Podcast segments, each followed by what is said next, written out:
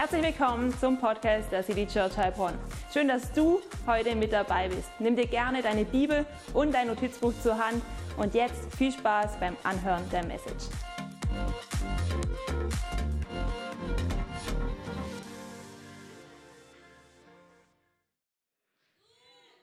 Wem geht's gut? Wem geht's gut? Hey, mega, so gut, alle eure Gesichter wiederzusehen, Mann. Ich habe euch vermisst in der Sommerpause. Ich sehe viele alte und bekannte Gesichter. Ich sehe ein paar neue Gesichter. Herzlich willkommen in der City Church. Dreh dich doch mal um und sag zu zwei, drei Leuten: Hey, herzlich willkommen, schön, dass du da bist.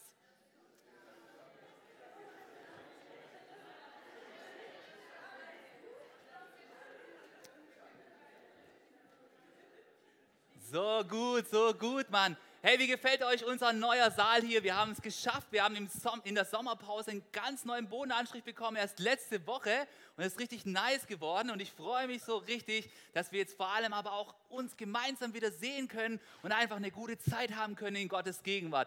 Und ich weiß, ich bin voller Erwartung. Ich bin voller Erwartung, ich bin voller Freude. Ich hoffe, du hast eine gute Sommerpause gehabt. Ich hoffe, du hast die Sonne genossen. Du bist in der Natur Gott begegnet. Du hast Gemeinschaft gehabt. Ey, wir waren auf dem Summercamp in Italien mit 50 Leuten. Ey, von wegen, in Österreich waren wir. Jawohl. Ey, und ich sag's dir, wir hatten schon so eine richtige Gebetsrevolution. Menschen haben erzählt davon, was Gott in ihrem Leben gemacht hat. Und ich kann es kaum erwarten, dass wir noch mehr genau davon äh, erleben können. Ja? Und wir waren als Leitungsteam letzte Woche in Italien. Wir hatten eine gute Zeit. Wenn du Instagram hast, kann es dir nicht entgangen sein. Also es war richtig gut. Wir konnten zurückschauen auf das Gute, was Gott im letzten Jahr gemacht hat bei uns in der Church. Wir konnten einfach uns neu ausrichten auf das, was vor uns liegt. Wir hatten eine richtig gute Zeit. Jeden Tag war die gleiche Frage, Pizza oder Pasta. Bei mir war es meistens Pizza. Aber es war richtig gut. Also geh unbedingt auch mal an den Gardasee. Es lohnt sich. Äh, Robi wird dich überzeugen als Halbitaliener. Mega. Und weißt du, hier ist einfach so vieles in Bewegung und du merkst schon, ich bin in Bewegung. Endlich gibt es Platz hier, um rüber zu laufen. Ich habe richtig Lust. Ich hoffe, du hast auch Lust. Es, es, stehen gute Zeiten vor uns. Es stehen gute Zeiten vor uns. Wir haben nicht nur hier aufgeräumt, auch in unserem Coworking Space haben wir aufgeräumt. Wir wollen mehr Coworking unter Gottes Segen da in, unserer, in unseren Office Spaces in der Liese-Meitner Straße. Und die 21 Tage, wir sind ready. Und ich kann jetzt schon mal so ein bisschen Sneak Preview geben. Es wird am geilsten aussehen ever. Ja? Es wird richtig gut. Du kannst es nicht verpassen, denn wir können dort Gott morgens gemeinsam begegnen und es wird richtig, richtig gut. Und ich möchte dich reinnehmen in eine Geschichte aus meinem Leben vor langer Zeit. Und zwar war ich vor vielen, vielen Jahren, gefühlt vor einem halben Leben, da war ich in Argentinien in der Bibelschule von Word of Life. Aber ich habe dort nicht Bibel gelernt, sondern ich habe tatsächlich dort die Mission gehabt, Spanisch zu lernen, weil ich konnte noch kein einziges Wort Spanisch. So, was war die beste Theorie, um Spanisch zu lernen? Nicht eine App, nicht ein Volkshochschulkurs. Nein, ich bin in einem Zimmer gelandet mit sieben anderen Lateinamerikanern, von denen niemand etwas anderes sprach als Spanisch. Vier Stockbetten, ja, und dort habe ich sieben Wochen gelebt. Und morgens hatte ich auf dieser Bibelschule Einzelunterricht, drei Stunden Spanisch, nachmittags dann Vokabeln und Grammatik büffeln und dann zurück ins Zimmer zu den ganzen anderen, die alle nur Spanisch sprachen. Und es war so ein richtig geniales Rezept. Nebenbei noch so ein bisschen Live-Coaching. Ja? Es gab nämlich zum Beispiel dort einige Sachen nicht, die wir hier so haben. Zum Beispiel gab es keine Waschmaschine, sondern alle Bibelschüler, sie durften lernen, ihre Wäsche von Hand zu waschen. Samstagmorgens war angesagt, Wäsche in Eimer rein, kaltes Wasser rein, Waschmittel rein und dann so richtig, boom. Und ich habe gedacht, yes, nicht. Ja, ah, und, und, natürlich, natürlich, hast du, natürlich hast du bei jedem Dienst mitmachen dürfen. Ja, auch die Toiletten mussten gereinigt werden. Wenn du weißt, wie die Kanalisation in einigen Drittweltländern ist, dann ist es so, dass du einige Dinge dort nicht reinwerfen darfst, die du bei uns reinwerfen darfst. Und dann darfst du auch diesen Service übernehmen. Und du merkst mal so richtig, was es bedeutet, auf Ziegenlevel zu dienen, wie wir das hier gerne sagen. Ja, Service on Goat Level. Und wenn du noch nie in so einem Land warst und noch nie so richtig gedient hast, dann empfehle ich dir, mach das mal. Weil du kommst als ein anderer Mensch zurück, du bist dann in der Lage, Dinge zu tun, die du vorher nicht hattest tun wollen. Aber wie es so ist, da treffen sich dann verschiedene Menschen und ich war dann mit diesen sieben Jungs in einem Zimmer drin, ja. Und man hat natürlich meistens eine gute Zeit, aber manchmal hat man auch nicht so eine gute Zeit und es gibt so gewisse Wehwehchen und es tut hier weh, es tut da weh, es zwickt und zwackt. Und deswegen gab es in dieser Bibelschule natürlich auch zwei Ärzte, ja. Einer war so der lateinamerikanische Arzt und du musstest aber, du konntest nicht auswählen, wo du hingingst. Und es gab noch einen Arzt, der ist auf die Bibelschule gegangen, der kam irgendwo, ich glaube aus irgendeinem Ostblockland und war schon fertiger Arzt und hat aber gesagt, hey, für mich ist jetzt Bibelschule dran. Und er hat dann dort auch die Studenten versorgt sozusagen. Und dann sind die Leute hingegangen und ich weiß nicht, ob du schon mal so einen Kassenbericht gelesen hast. Es sind ja ein großer Prozentsatz von Menschen, besonders jungen Menschen, die quasi zum Arzt gehen wegen relativ kleineren Sachen, die meistens dann mit einer Tablette erledigt sind. Ja? Und so war es auch so, dass viele Bibelschüler dann zurückgekommen sind und das Einzige, was sie bekommen haben, ist eine Tablette von Ibuprofen. Ja? Und deswegen möchte ich heute mit reinnehmen eine Message zum Thema Ibu. Ja? Heute ist die Ibu-Message dran. Aber was macht, was macht eine Ibu-Tablette? Ja? Eine Ibu-Tablette, sie hemmt die Entzündung. Ja? Und dann bist du so ein bisschen benebelt für deinen Schmerz und das Leben geht einfach weiter. Und deswegen war bei uns das Sprichwort aufgekommen, hey, geh doch zum Doktor Ibuprofen und hol dir deine Ibu ab. Ja? Aber was im Fall von körperlichen Beschwerden richtig gut ist, dass wir ein bisschen vernebelt werden für den Schmerz, das ist nicht gut, wenn wir vernebelt werden für die Nöte in unserem Umfeld. Und ich möchte uns heute ermutigen, dass wir auf die Nöte in der Church und auf die Nöte im Volk Gottes mit einer göttlichen Ibu-Formel reagieren. Und weil mir das so wichtig ist, muss ich das jetzt mal richtig so hier ins Rampenlicht stellen. Ja? Wir werden heute die göttliche Ibu-Formel lernen. Ja? Und es gibt eine Person, die das so richtig gelebt hat. Sie hat die göttliche Ibu-Formel gelernt, wo es ist eine Formel, wo du nicht taub wirst für den Schmerz, sondern wo du den Schmerz und die Not siehst und sie mit Gottes Hilfe gemeinsam angehst. Und eine Person, die das gelebt hat, diese Person war Nehemia und mit ihm wollen wir uns in diesem Monat beschäftigen. Und ich weiß nicht, ob du schon mal über sein Buch gestolpert bist aus der Bibel. Es ist mit dem Alten Testament da irgendwo drin. Wer von euch hat denn diese U-Version? Ja? Kannst du hier aufmachen auf deinem Handy, da gibt es dann so eine App, so, so braun und da steht YouVersion drauf und dann kannst du aufschlagen, Hoffnung für alle und gehst mal in das Buch Nehemia rein und wir werden uns in diesem Monat mit ihm beschäftigen und heute wollen wir schauen, wie er diese Ibu-Formel gelebt hat. Nehemia, er lebte nicht in Israel, sondern er lebte im Zentrum des persischen Großreiches. Es war damals das größte Reich auf der ganzen Erde, ja? Es hatte damals mehr Einfluss als heute die Großmächte. Und er lebte dort und das Volk Israel, es war verschleppt worden nach Persien und nur einige sind schon zurückgekehrt gewesen nach gut 70 Jahren nach Jerusalem. Und er hatte einen bedeutsamen Job dort, dieser Nehemia, denn er war der Mundschenk des Königs.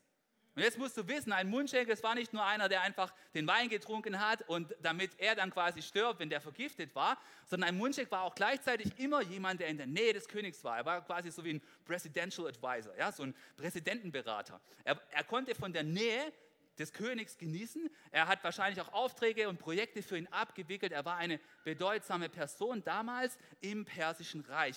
Und lass uns reinlesen in das erste Kapitel von Nehemia. Nehemia 1, Vers 1, wo wir gemeinsam lesen und eintauchen.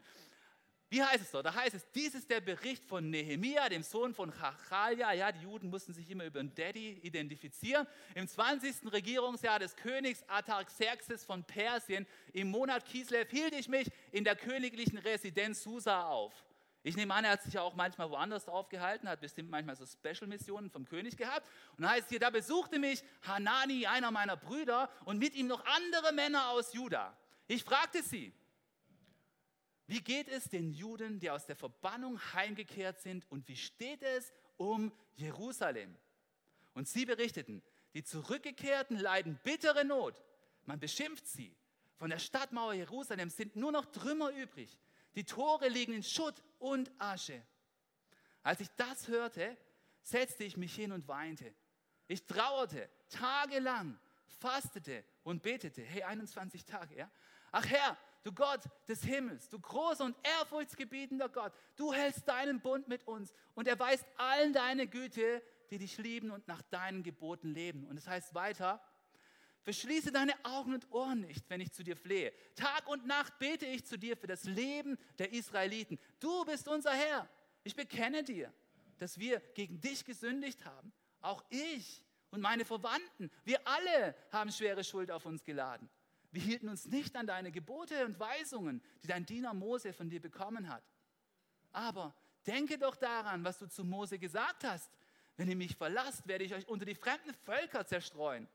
Wenn ihr aber wieder zu mir umkehrt und meine Gebote befolgt, dann lasse ich euch in euer Land zurückkehren, auch wenn ich euch bis ans Ende der Erde vertrieben habe. Hey, und wer die Geschichte liest, der hat gesehen, dass es passiert.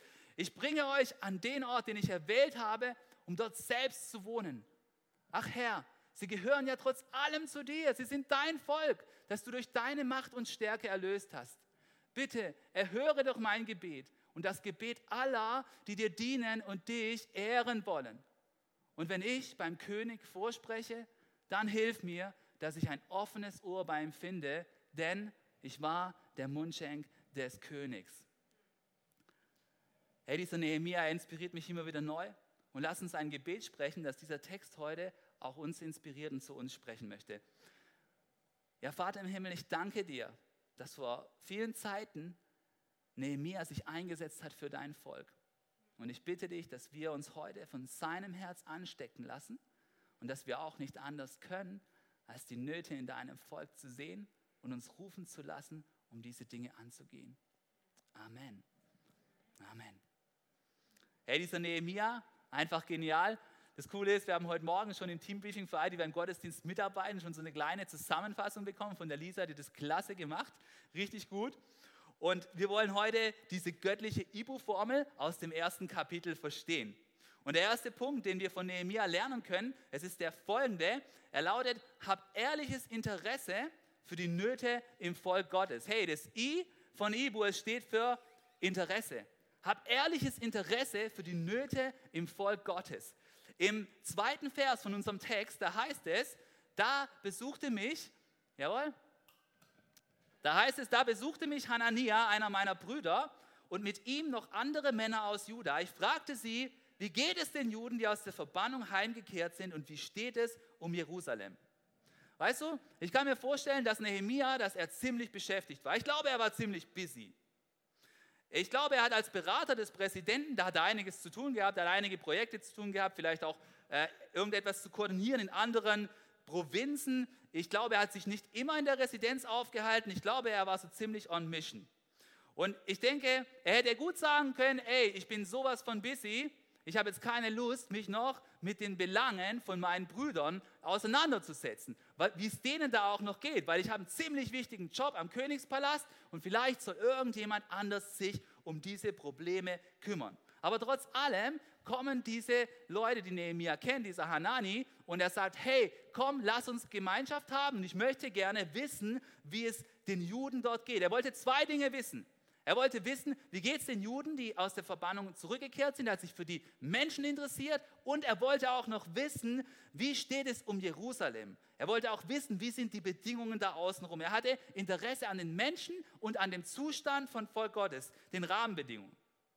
Ja, und die Antwort, die er bekommt, die ist ziemlich shocking. Was gibt es dort zu sagen über Jerusalem? Es gibt dort bittere Not. Es gibt dort Beschimpfungen, die Leute, es wird auf sie eingehackt. Ja? Es gibt dort Trümmer, der Zustand von der Stadt ist nicht gut, alles liegt in Schutt und Asche. Und ich denke, wenn wir die göttliche Ibu-Formel, die wir von Nehemia lernen wollen, wenn wir sie ernst nehmen, dann können wir uns Folgendes fragen. Und die Frage, die wir uns stellen können, ist, ist mein Herz offen für die Nöte im Volk Gottes? Hey, Nehemia, sein Herz war offen für die Not im Volk Gottes. Und die Frage ist, ist mein Herz auch offen für die Not im Volk Gottes? Ja, ich bete, dass unser Herz sich vom Herz von Nehemia anstecken lässt. Dass wir Interesse haben am Zustand von unserer Kirche. Dass wir Interesse haben am Zustand von den Kirchen, die mit uns partnern. Nehemia hätte gut sagen können, hey, ich bin ausgelastet, ich habe genügend zu tun. Was juckt es mich, was da in der Provinz noch los ist? Ich bin hier dem König verpflichtet. Ich kann wahrscheinlich nicht permanent dorthin ziehen, sondern ich muss dem König Rechenschaft geben. Und ich möchte dich ermutigen, dass du dich genauso wie Nehemia von Gott ergreifen lässt für die Nöte im Volk Gottes, dass du dich auch darin fokussierst.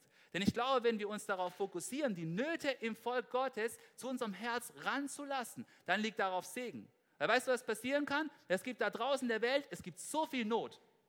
Und du kannst schnell dein Herz zumachen, weil du hörst da was, du hörst da was, du hörst da was und du hörst da was.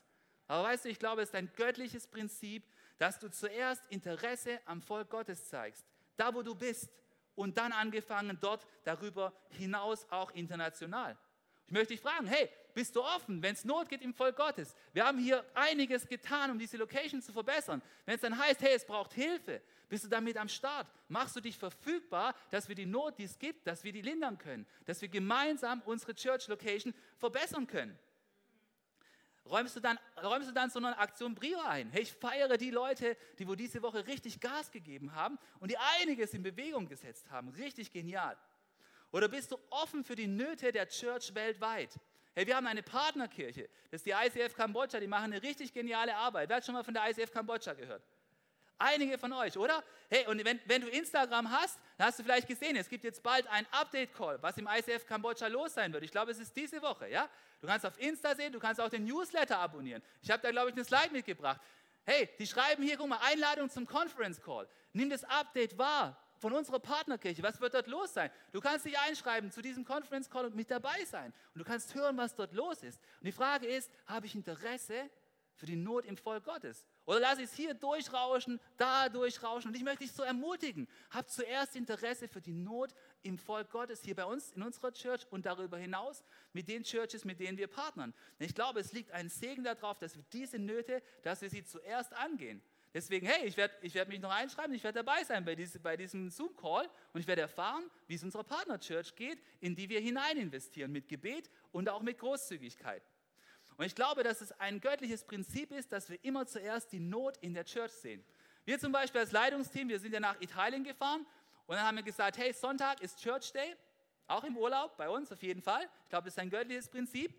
Und dann sind wir an Mailand vorbeigefahren bis zu dem Platz, wo wir gewesen sind, am Gardasee. Eineinhalb Stunden vorbei. Ja? Und dann haben wir gesagt, hey, nein, wir fahren zurück, wir wollen eine Church wir wollen eine Church besuchen, die uns am Herzen liegt. Und wir sind hingefahren zurück nach Mailand und haben dann dort die Hillsong Mailand besucht. Ja? Die, Church, die, die Mutterchurch von Emanuel. Wo ist Emanuel? Da steht an der Kamera, genau. Hinten an der Kamera, er kommt aus dieser Kirche. Richtig gut. Und weißt du, was wir gesehen haben? Ey, wir haben eine Kirche gesehen in einem anderen Land, wo wir noch nie gewesen sind, die genauso mobil ist, wie wir es lange Jahre waren, wo der Herzschlag genau der gleiche ist und wo, wo ich dann sagen konnte, hey, von ganzem Herzen möchte ich an diesem Sonntag hier großzügig sein. Ja? Haben, wir haben mit dem Pastor kurz geredet, wir haben die Hände geschüttelt, wir haben mit den Worship-Leitern geredet, wir haben mit den Technikern dort geredet, wir haben gemerkt, hey, die haben den gleichen Herzschlag wie wir und es hat jetzt Brio, uns mit ihnen zu verbünden. Ja? Siehst du die Not im Volk Gottes? Ja? Siehst du die Not im Volk Gottes? Und ich möchte dich so ermutigen, hey, hab dieses aufrichtige Interesse. Sei da nicht mit dem falschen Ibu unterwegs. Ja, hier, da, mir wird dauernd so viel eingeblendet, ich weiß nicht mehr. Fokussier dich da. Fokussiere dich da und nimm diese, nimm diese Not auf, die zuerst kommen soll. Du kannst so schnell dort überfordert werden, wenn du überall alle Not versuchst zu adressieren und dann am Ende machst du gar nichts mehr. Hey, das ist keine gute Idee. Und jetzt kannst du denken, hey, wenn du diese göttliche Ibu-Formel nimmst und echtes Interesse hast, dann müsstest du doch sofort loslegen können, ja? Hey, aber gefehlt, bevor du loslegen kannst, muss Gott noch an deinem Herzen arbeiten dürfen. Und deswegen ist der zweite Punkt, den ich dir mitgeben möchte, er lautet wie folgt, tue Buße im Herzen. Ja? Dieses, das B von Ibu, es steht für Buße. Und Buße ist etwas, was in deinem Herzen passiert. Denn was hat Nehemia getan? In Vers 4, da heißt es wie folgt, wir lesen im Vers 4, als ich das hörte, da war ich nicht gleichgültig. Da habe ich nicht gesagt, wow, ey, ich habe vom, vom Präsidenten so, morgens da, montags haben wir so ein Morning Briefing, ja. Da höre ich dann aus der Provinz in Indien da hinten, da gibt es Aufstände und da in der Provinz Syrien, da gibt es ein Problem und das muss ich sowieso auch noch alles adressieren und überall soll ich so eine gute Meinung haben und irgendwas. Lass mich jetzt in Ruhe. Nein, er hat gemerkt, es geht jetzt um mein Volk. Das Volk, das, an, an den Gott glaubt, an den ich glaube. Und er hat nicht gesagt, hey, hier rein, da raus, Flum, ich habe sowieso genügend solche Anfragen auf irgendwas, Patenschaften hier, Patenschaft da, hier großzügig, da großzügig, keine Ahnung, ja? Nein, guck mal, was er gemacht hat. Da heißt es, als ich das hörte, setzte ich mich hin und weinte. Ich trauerte tagelang, fastete und betete. Hey, er hat es wirklich zu einem tiefen Herzensanliegen für sich gemacht. Er hat sich hineingefühlt. Er hat es an sein Herz rangelassen. Er hat nicht nur ein Mindmap gemacht und eine Analyse gefahren, das hat er später auch noch gemacht. Nein, er hat diese Not bewegt, er hat sie vor Gott hingetragen. Und du hast schon gehört, wir haben jetzt auch 21 Tage des Gebets. 21 Tage des Gebets, wo du jeden Morgen die Möglichkeit hast, Gott zu treffen. Morgen früh um 6 Uhr geht's los, ich werde dort sein. Ja? Und weißt du, was wir da tun wollen? Wir wollen genau das Gleiche tun. Wir wollen das tun, was Nehemiah getan hat. Wir wollen unser Herz öffnen für das, was Gott am Herzen liegt. Wir wollen so richtig ranlassen an uns. Wir wollen ihm unser Herz hinhalten und sagen, hey Gott, was ist die Not, die in nächster Zeit adressiert werden soll? Wir wollen dort Gott begegnen. Wir wollen neue Weisungen von ihm erhalten. Er hat gesehen, wie lange Nehemiah da gesessen ist. Er hat gefastet und gebetet für einige Zeit. Und vielleicht hörst du es zum ersten Mal. Wir machen diese 21 Tage des Gebets. In echt drei Wochen, wo du denkst, ey, die. Ja? Also, keine Ahnung. Und ich kann dir eins sagen, das haben schon viele gedacht. Und dann waren sie dabei und sind dann morgens dort Gott begegnet, ja? Oder hey, vielleicht bist du einer von denen, ich bin kein Frühaufsteher, ich bin es auch nicht. Ich kenne hier, kenn hier wenige überzeugte Frühaufsteher, ja. Also Ilona gehört dazu, die läuft, die läuft morgens um 5.30 Uhr gefühlt, ja. Ihren Lauf schon, ihre, ihre Kilometer ab. Hey, vielleicht bist du kein Frühaufsteher, weißt du was? Die Kraft der Gruppe, die wird dich aufstehen lassen, ja. Du kommst da einmal hin und außerdem gibt es Kaffee, ja. Und der Punkt ist, der Punkt ist, du hast hier die einzigartige Möglichkeit, in einer Gruppe gemeinsam ein Programm zu durchlaufen, wo du Gott suchen und begegnen kannst. Deswegen, hey, ich werde morgen am Start sein. Wer wird morgen, mit, wer wird morgen mitbeten? Ja? Er ist da? Sie, guck mal, hier sind einige Hände. Du denkst, die sind alle verrückt. Und ich möchte dich echt, ich möchte dich echt überreden. Komm morgen und probier es mal aus. Probier es einfach mal aus und sei mit dabei bei diesen 21 Tagen des Gebets. Ich glaube, da kannst du Gott in dein Herz reinschauen lassen und da passiert dann etwas. Ja, und Buße, es bedeutet immer, dass wir umkehren von einem Weg, den Gott nicht gut findet.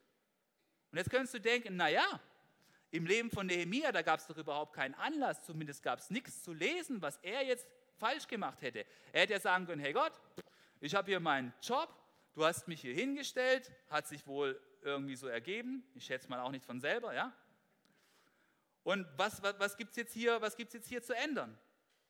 Doch weißt du, während Nehemia gefastet und gebetet hat, da hat Gott sein Herz nochmal ganz neu angeschaut. Er hat tiefer reingeschaut. Und wenn wir in Gottes Gegenwart kommen, weißt du, da passiert etwas. Da merken wir, wie gut Gott ist, aber wir merken auch, wie heilig Gott ist. Und wir merken auch, wie unzulänglich wir sind und wie viel Potenzial es dort noch gibt, ja? Und wie viel Anteil wir auch haben an dem, was nicht gut läuft in dieser Welt. Und deswegen, hey, als Nehemiah gebetet hat, da kam er nicht raus und hat gesagt, hey Gott, danke, dass du mir diesen Auftrag gegeben hast. Und danke, dass ich der Coole bin, der jetzt das alles angehen wird, ja? Guck mal, weißt du, was Nehemiah zuerst getan hat?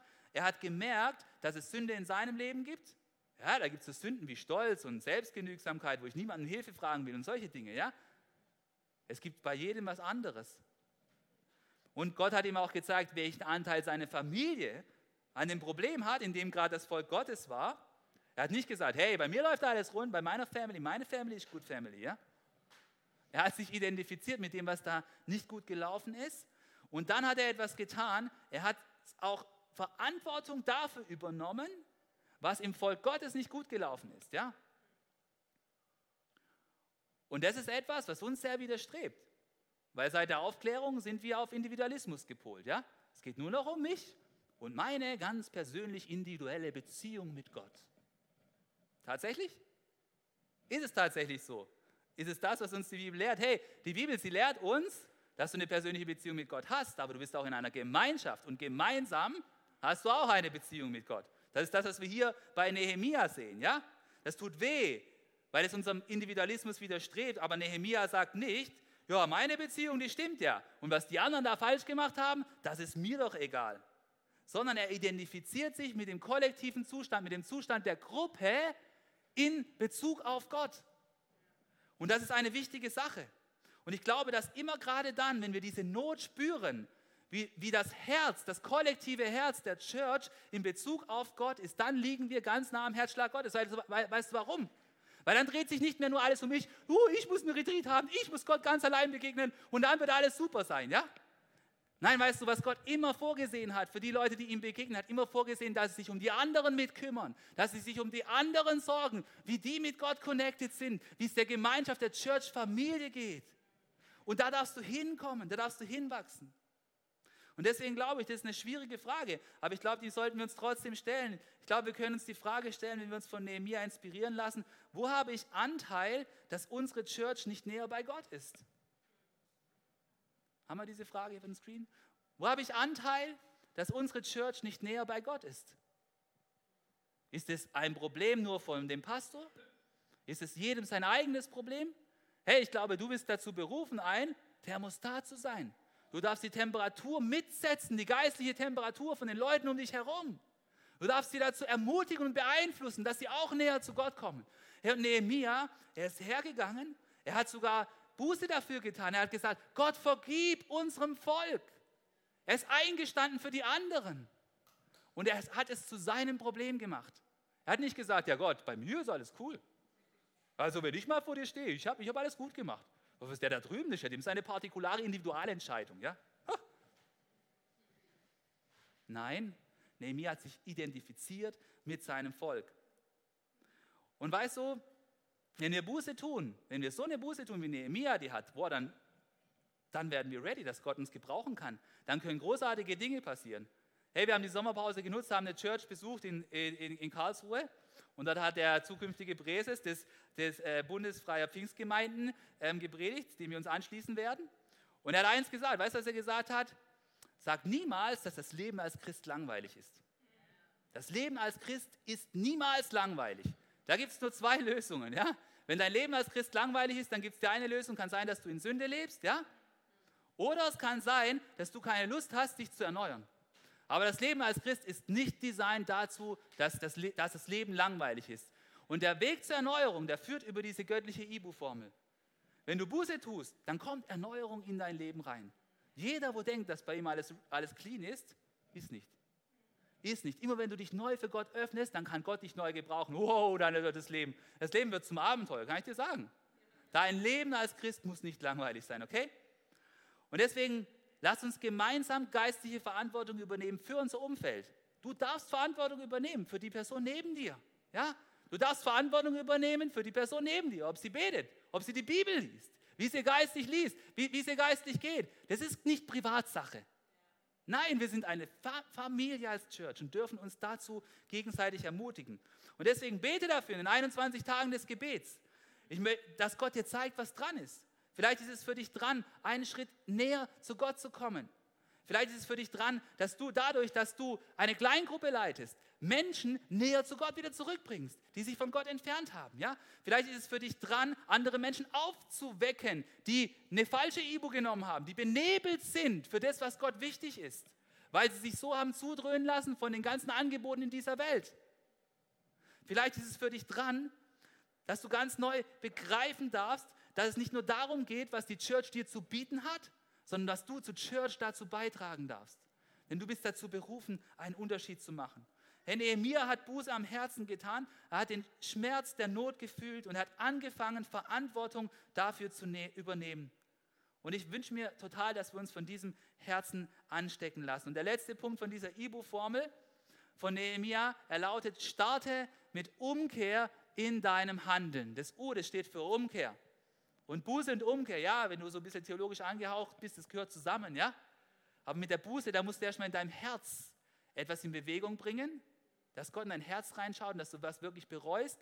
Und bei der Umkehr, da geht es schon in Richtung Handeln. Weil da bist du vorher da lang gegangen und jetzt gehst du da lang. Und das Handeln hat immer mit, mit deinem Verhalten zu tun. Hey, und weißt du, ich finde es so krass. Nehemia, der muss ja schon länger Mundschenk gewesen sein. Er, er, er, steht ja nirgends dran, dass er gerade zwei Wochen mal in diesem Job war. Vielleicht war er schon jahrelang in diesem Job. Und weißt du, was ganz sicher ist? Er hat ganz sicher auch schon länger gewusst, dass Juden zurückgekehrt sind nach Judäa. Aber die ganze Zeit war es ihm nicht wichtig gewesen. Erst durch dieses ehrliche Interesse und dadurch, dass er dann Buße getan hat, ist er überhaupt an den Punkt gekommen, dass er in seinem Handeln umkehren konnte. Und ich glaube, oftmals ist es bei uns auch so. Wir wissen das schon alles. Ja, da gibt es eine Not. Aber wir haben keine Lust, etwas an unserem Handeln zu ändern, weil du musst es wirklich an dein Herz ranlassen. Und dann musst du erst in deinem Herzen umkehren. Und erst dann entsteht ein überzeugtes Handeln in deinem Leben. Hey, und wenn wir da reinlesen, nochmal in Vers 8, dann sehen wir da, was Nehemiah da so bewegt und was er da so vor Gott bringt bei dieser Umkehr. Er sagt ja, aber denke doch daran, was du zu Mose gesagt hast. Wenn ihr mich verlasst, werde ich euch unter die fremden Völker zerstreuen. Hey, Nehemiah hat das realisiert. Der Punkt, warum wir hier sind, ist, weil wir uns von Gott entfernt haben. Und ich gehöre dazu. Und es ist nicht so, ist mir doch egal, was ein Opa gemacht hat. Doch, er hat sich damit identifiziert, ja. Wenn ihr aber wieder zu mir umkehrt und meine Gebote befolgt, hey, Umkehr, ja, dann lasse ich euch in euer Land zurückkehren, auch wenn ihr bis ans Ende der Erde vertrieben wart. Ich bringe euch an den Ort, den ich erwählt habe, um dort selbst zu wohnen. Hey, es gibt eine Verheißung von Gott, die gilt auch heute noch, wenn du dich von Gott entfernt hast. Egal wie weit du zerstreut wurdest, wie arg du benebelt bist da oben in deinem Kopf, durch das, was du in dein Leben reingelassen hast. Gott kann dich zurückbringen an den Ort seiner Gegenwart. Das ist eine Verheißung, denn weißt du, weißt du was? Hier guck mal, was, was Nehemiah sagt und diese Überzeugung, die dürfen wir auch für uns haben. Ach Herr, sie gehören ja trotz allem zu dir. Hey, im Eigentlichen gehörst du zu Gott. Im Eigentlichen gehörst du zu Gott, auch wenn du dich von ihm entfernt hast. Sie sind dein Volk, das du durch deine Macht und Stärke erlöst hast. Und deswegen, bitte erhöre doch mein Gebet, das Gebet aller, die dir dienen und dich ehren wollen. Und wenn ich beim König vorspreche, dann hilf mir, dass ich ein offenes Ohr bei ihm finde. Hey, Nehemiah hat gewusst, die Umkehr, die muss in Handlung übergehen. Das ist nicht so, yeah, Gott hat mir die Umkehr gezeigt. Der zeigt sie dir. Du hast dieses Interesse, du hast diese Buße und dann kommt eine Handlung. Ja, darüber werden wir noch hören in, den nächsten Wochen. Aber es bleibt nicht einfach nur da oben in den Gedanken stecken. Und göttliche Umkehr hat immer eine Richtung. Wir lassen einen Lebensstil zurück, bei dem Gott nicht im Zentrum steht, sondern andere Götzen, ja, wie zum Beispiel der Mammon, dieses ganze System immer mehr haben zu wollen, da ganz schlau und trickserig drauf zu sein, gell? Wie man, das immer, wie man das immer sehen kann an verschiedenen Stellen. Oder diese Geschäftigkeit, wo es kein Raum für Gott ist, weil ich bin gerade so busy. Wenn ich nicht jetzt meinen Chef rette, dann geht ihm seine Firma unter. Dabei macht er so viel Gewinn, da kann ich nur lachen. Und du hast keine Zeit für Church oder für Gottes Reich oder für deine stille Zeit. Oder dieser Genuss, oh, ich muss noch so genießen, hey, ich muss noch so viel genießen in dieser Welt, ich muss noch so viel, hey, wenn du was für Gott bewegen willst, ja, wenn du möchtest, dass dein Leben nicht langweilig ist, oh, dann gibt es viel zu genießen, aber es gibt auch viel zu tun. Und wenn du den Genuss in den Mittelpunkt von deinem Leben stellst, dann wirst du nicht Gott dort treffen. Ja, und Nehemia, seine Umkehr, sie hat geklappt, weil er hat sein Herz Gott hingehalten und dann hat er sein Verhalten ganz neu an den Prinzipien und Geboten von Gott ausgerichtet. Und das ist etwas, was auch heute noch für uns gilt. Wenn du umkehrst, dann kehrst du zurück, da wo es Gott dir zeigt, zu den Geboten und Prinzipien, die Gott für uns vorbereitet hat, diese guten Prinzipien. Und vielleicht ist da ein Prinzip Gottes, das du vielleicht kennst, aber für das du taub geworden bist. Du hast Ibo drin für dieses Prinzip, ja? Du spürst da nichts mehr. Und du brauchst aber wieder göttliche Ibu in dieser Stelle. Vielleicht ist es, dass dann für dich dran ist, ganz neu dieses Prinzip zu leben. Dass du dafür betest und dass es wieder neu aufleben lässt in deinem Leben. Vielleicht ist es dran, dass du Gott wieder an die erste Stelle setzt in deinem Leben und deine Sicherheit nicht auf andere Dinge baust. Hey, du reist in ein anderes Land, dann siehst du wieder so schnell, worauf es ankommt, worauf es nicht drauf ankommt. Hey, dann, dann sind wir in einem Hotel dort ja, und ich habe noch ein bisschen Mülle aus dem Auto loszuwerden. Ich laufe dorthin zu so einer Bedienstin und merke so, hey, es ist eine Lateinamerikanerin und ich weiß genau, die ist wahrscheinlich dahin emigriert, spricht jetzt Spanisch in Italien und muss dort für einen relativ niedrigen Lohn arbeiten. Und dann frage ich mich immer, was soll der ganze Quark mit diesem Sicherheitsdenken bei uns? Und wo will ich eigentlich hin mit meinem Leben? Wo will ich eigentlich hin mit meinem Leben? Ganz ehrlich, mit 10.000 Versicherungen, huh, dann einmal, wenn das Leben zu Ende ist, prahlen, dass ich safe and secure war, oder was? Ey, come on. Wir kriegen Lachkrampf. Lass uns, lass uns unser Leben einsetzen für, für, für Gott im Zentrum. Oder vielleicht ist es auch das Prinzip, dass du loslässt von dem, was du hast, immer mehr für mich und dass du anfängst, das Prinzip zu leben. Das ein göttliches Prinzip ist, nämlich, dass der, wo sät, dass der auch ernten wird. Und das gilt im finanziellen Bereich, aber nicht nur, sondern überall dort hinaus. Hey, wir sind da, um mehr zu, hineinzutragen in diese Welt. Hoffnung, Perspektive, dass mehr Menschen auch mit Gott in Verbindung kommen. Fange an, diese Prinzipien wieder zu leben. Kehre um. Und weißt du, wenn ich an Nehemiah denke, ich könnte mir so gut vorstellen, wie er all diese Ausreden hätte vortragen können. Hätte sagen können, hey, bei mir ist so viel los, ich muss erstmal nach mir schauen. Ich trage bereits genügend Verantwortung, habe ich Bock auf noch mehr Verantwortung. Ich habe einen super Job. Hier, ich bin angekommen, ist nice. Habe Firmenwagen. Okay, sorry. hab, hab, hab lang studiert und diese Ausbildung auf mich genommen. Meine Familie und meine Verwandten, die leben alle hier. Ich kann jetzt nicht nach Judäa gehen für einige Jahre und dort irgendwas zurechtzubiegen. Was werden die sagen? Ich kann ja dann nicht auf einem runden Geburtstag dabei sein. Nur weil Gott das von mir will. Huh. Ja, aber Nehemiah, er hat etwas begriffen, ja? Er hat begriffen, da ist eine Not und er hat diese Not zu seiner Not gemacht. Und er hat sie Gott hingehalten. Und er war bereit, Veränderung in seinem Leben zu riskieren. Und ich möchte folgende letzte Frage stellen. Und die Frage, sie lautet wie folgt, wenn wir sie auf dem Screen kriegen. Bist du bereit, echte Umkehr zu riskieren, damit eine Not im Volk Gottes adressiert werden kann?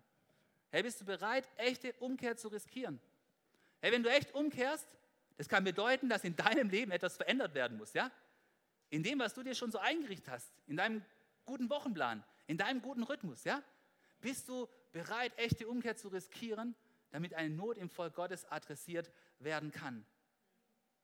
Ja, und ich möchte dich echt ermutigen, dass du da nicht denkst, hey, Nehemiah, er war der Mundschenk des Königs und ich, ich bin's nicht, ja?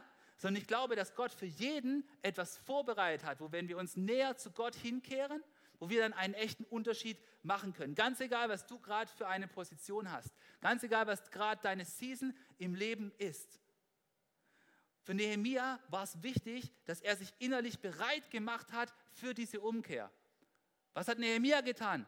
Er musste mit dem Big Boss reden, ja? Nehemia hat mit dem König Artaxerxes einen Termin gehabt, ja? Ich weiß nicht, die Männer haben vielleicht mal 300 geschaut, ja? Da wird dieser Artaxerxes ein bisschen überzogen dargestellt, aber das war ein Großherrscher, ja? Das war, das war der King of Kings, ja? Der konnte mit einem Fingerschnips Dinge in Bewegung setzen. Und Nehemia hat sich ready gemacht. Ich sagte, er hat sich nicht nur drei Tage ready gemacht, er hat sich längere Zeit ready gemacht, weil er war bereit für echte Umkehr. Er wusste, ich muss diese Not adressieren, ich muss sie bewegen. Nicht einen Tag, nicht zwei Tage, ich muss sie mehrere Wochen lang bewegen. Ich muss mein Herz ready machen, ich muss mir überlegen, was ich sagen werde. Er war ready für was Radikales in seinem Leben, weil er wollte diese Not adressieren. Und vielleicht ist es für die Not, die du angehen sollst, auch notwendig, dass du dich ready machst. Vielleicht musst du auch mit deinem Chef reden. Der ist wahrscheinlich ein bisschen kleiner als der Artaxerxes damals.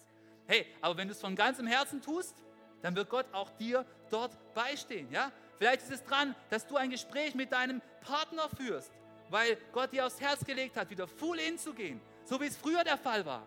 Erzähl nicht weiter die Story so, hey, damals, als wir Jugendarbeit gemacht haben, da waren wir voll am Start, aber jetzt gerade, keine Ahnung, wir finden nicht rein. Dann find wieder neu rein. Dann nimm jetzt wieder neu diese Zeit und connecte wieder neu mit Gott und gib dich wieder ganz hin. Und wenn bei dir diese Flamme größer ist als bei deinem Partner, dann mach ein Date mit deinem Partner aus und red mit ihm und sag ihm, ich will wieder so wie früher leben. Ich will wieder voll für Gott brennen. Ich will wieder etwas für ihn bewegen. Hast du nicht auch Lust, das mit mir zu bewegen? Lass uns nicht mehr lau unterwegs sein. Lass uns nicht mehr mit der falschen Ibo unterwegs sein, sondern lass uns ready sein, umzukehren und wieder vorwärts zu gehen und uns voll einzusetzen. Oder vielleicht ist es dran, dass deine geistliche Routine, dass sie eingerostet ist. Du hast die Bibel schon mal gelesen, irgendwann vor fünf Jahren. Und dann hast du schon mal ein Projekt angefangen, stille Zeit zu machen, aber jetzt gerade machst du keine. Dann fang wieder an zu reconnecten. Lies die Bibel wieder jeden Tag. Fang wieder an, täglich zu beten. Komm zu den 21 Tagen, dann machen wir es gemeinsam. Es funktioniert. Weißt du, warum es funktioniert? Nicht, weil Gott diejenigen segnet, die da oben mit der geilsten Willenskraft ausgestattet sind. Nein. Sondern, weil wenn du dich zu Gottes Prinzipien stellst, dann kommt der Heilige Geist, dein Helfer, und er wird dich dort kräftig machen, wo du noch schwach bist. Und ich wünsche mir sehnlichst, dass wir in diesem Monat das erleben, was Nehemiah erlebt hat, nämlich, dass das echte Interesse für die Not im Volk Gottes, dass das uns zur Buße hinführt und dass das dann wieder uns zur Umkehr führt, sodass wir gemeinsam das, was wir Erneuerung nennen, erleben können. Und deswegen lasst uns gemeinsam erleben, wie kraftvoll diese göttliche Ibu-Formel ist. Lasst uns wirklich Interesse haben für das, was im Volk Gottes los ist. Lasst uns bereit sein, das unser Herz zu berühren, das Gott bringen. Und lasst uns dann bereit sein, zu handeln, indem wir diese Umkehr in unser Verhalten umsetzen. Nun lasst uns gemeinsam beten und wir wollen dazu aufstehen. Amen. Herr Vater im Himmel, ich möchte dir danken, dass du das Gebet, das Nehemiah gesprochen hast, dass du da nicht auf Ibuprofen warst, sondern du hast dieses Gebet gehört. Du hast gesehen, was für eine Not dort war zur Zeit von Nehemiah im Volk, in deinem Volk. Und ich möchte dich bitten, dass nicht nur damals Erneuerung geschehen ist, sondern ich weiß, du bist ein Gott der Erneuerung. Und ich bitte dich, dass du unsere Augen öffnest von jedem Einzelnen hier für die Nöte in deiner Church und für die Nöte in unserem Umfeld und für die Church international, mit der wir verbunden sind. Und bitte, Herr, nimm diese Gleichgültigkeit raus aus unserem Leben, wo wir uns einreden, dass wir zu voll sind, wo ganz viele andere Dinge einfach unser Leben so vollstopfen. Und Gott, führe uns neu hinein in diese Buße, wo du uns erstmal zeigst, was sich in unserem Leben ändern soll, was unser Anteil daran ist, dass da zu wenig Leben ist. Und Gott, ich möchte dich bitten, dass du uns bereit machst, umzukehren mit unserem Verhalten, dass es nicht bloß bei einem Entschluss im Kopf bleibt, sondern dass es in unser Verhalten übergeht, sodass Not gelindert wird, sodass wir gemeinsam einen Unterschied machen können. Hier in Heilbronn in unserer Umgebung. Und Gott, ich danke dir, dass dir unsere geistliche Not, dass die dir nie egal war. Und auch nicht die geistliche Not von den Menschen um uns herum. Nein, nein, du hast so viel Liebe für uns Menschen, dass du bereit warst, alles zu riskieren. Du hast deinen Sohn auf diese Erde gesandt. Und Jesus, du bist in der Stadt gestorben für unsere Sünden, in die Nehemia hingezogen ist, um sie wieder aufzubauen. Und du hast dort, in dieser Stadt Jerusalem, dein Leben für uns geopfert. Du wurdest von Römern gekreuzigt, aber nicht deswegen von Römern, sondern wegen unserer Schuld bist du gestorben und du bist nicht tot geblieben, sondern du bist auferstanden. Und du bietest jedem die wahre geistliche Erneuerung an, der an dich glaubt. Hey, und so möchte ich mich für einen Moment an dich wenden, wenn du noch nicht mit Jesus unterwegs bist in deinem Leben, wenn dein geistliches Leben noch der Stadt von Jerusalem gleich, damals zur Zeit von Nehemia, wenn dort alles in Trümmern liegt, wenn dort alles verbrannt ist, wenn es dort keine Hoffnung gibt und du merkst, es ist Zeit, dein Leben zu erneuern mit Gott, dann möchte ich dich einladen, dass du Jesus in dein Herz einlädst, weil er ist der Herzenserneuerer. Er möchte dir Vergebung schenken, er möchte dir deine Sünden nehmen und sie ins tiefste Meer versenken. Er möchte dein Herz neu machen und dir ewiges Leben schenken und dich zu einem Teil der göttlichen Familie machen. Und wenn du das Gefühl hast und spürst, dass da etwas zieht in deinem Leben, dann ist das der Heilige Geist. Und wir wollen für einen Moment kurz unsere Augen alle schließen. Und ich möchte fragen, ist hier jemand, der spürt, dass es heute dran ist, sein Leben mit Jesus zu starten und diese göttliche Erneuerung in sein Leben hineinzulassen? Dann möchte ich dich bitten, dass du dich ready machst. Denn ich möchte gerne ein Gebet sprechen, jetzt gleich. Ein Gebet, das du mitsprechen kannst in deinem Herzen, um Jesus einzuladen und göttliche Erneuerung zu erleben. Und wenn ich jetzt gleich auf drei zählen werde, dann möchte ich dich einladen, dass du Mut hast, wenn es für dich dran ist und dass du deine Hand hebst, dass ich dich sehen kann und dass ich dann dieses Gebet für dich sprechen kann. Ist hier jemand, der sein Leben heute mit Jesus ganz neu starten möchte und göttliche Vergebung erleben möchte? Dann zähle ich auf drei, dann heb doch einfach deine Hand, wenn es für, dich für dich dran ist. Und eins und zwei und drei und heb doch deine Hand, wenn du möchtest, dass dein Leben erneuert wird. Jawohl, jawohl, Amen. Und vielleicht ist da noch jemand, vielleicht ist auch jemand online mit dabei. Und lass uns einfach ein Gebet der Erneuerung sprechen, wo du Jesus in dein Leben reinlässt. Jesus, ich komme jetzt in deine Gegenwart. Und ich möchte dich bitten, komm in mein Leben hinein. Komm du mit deiner Vergebung und vergib mir meine Schuld. Ich glaube, dass du als Sohn Gottes dort in Jerusalem am Kreuz für mich gestorben bist, für meine Schuld. Und ich empfange von dir göttliche Vergebung. Und ich glaube auch, dass du auferstanden bist. Und weil das so ist, deswegen kommt diese Auferstehungskraft auch in mein Leben rein.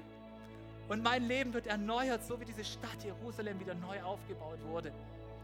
Und Jesus, ich bitte dich, komm mit deinem Heiligen Geist, mach mein Leben frisch und neu und voller Hoffnung. Und ich möchte ab heute als eine Person leben, die Teil deiner Familie ist, als eine Person leben, die weiß, dass ewiges Leben auf mich wartet. Und ich möchte mit all den anderen Menschen, die zu deiner Familie gehören, einen Unterschied für dich machen und jemand sein, der göttliche Hoffnung und Liebe verbreitet. Danke, Jesus, dass du es in mir wirkst. Amen. Amen. Hey, lass uns Gott loben. Lass uns einen Applaus geben gemeinsam, denn ich glaube, dass Erneuerung in der Luft liegt. Wir singen jetzt ein Lied und ich möchte dich einladen. Wir wollen etwas fortsetzen, was wir im Summercamp gemeinsam gelernt haben. Wir haben gelernt, dass das Gebet füreinander, dass es Kraft hat. Das Gebet füreinander, es adressiert sich nicht nur für diejenigen, die jetzt ganz, ganz down sind. Auch du, für dich ist Gebet da, aber es ist auch für dich da, wenn du geistig Erneuerung willst, wenn du einfach etwas vor Gott bringen möchtest. Ja, und wir werden als Leitungsteam dort stehen und wir werden dir das Gebet anbieten nach dem Gottesdienst. Du kannst kommen, egal wenn du ein Anliegen hast. Wir wollen einfach gemeinsam beten und die Sache vor Gott tragen und erwarten, dass Gott uns neue Kraft gibt. Und jetzt lass uns gemeinsam ihn erheben. Was für eine Ehre, dass du dir den Podcast der City Church Heilbronn angehört hast. Wir glauben daran, dass das Wort Gottes die Kraft hat, dein Leben zu verändern. Wenn dir dieser Podcast gefallen hat, dann teile ihn gerne auf Social Media. Unser nächster Podcast wird nächsten Sonntag um 17 Uhr verfügbar sein. Gerne kannst du diesen Podcast auch kommentieren und abonnieren, damit du keine weitere Folge mehr verpasst. Jetzt denkst du vielleicht, oh, das war es jetzt, aber nein, lasst uns jetzt das Gehörte in die Praxis umsetzen. Bis zum nächsten Mal.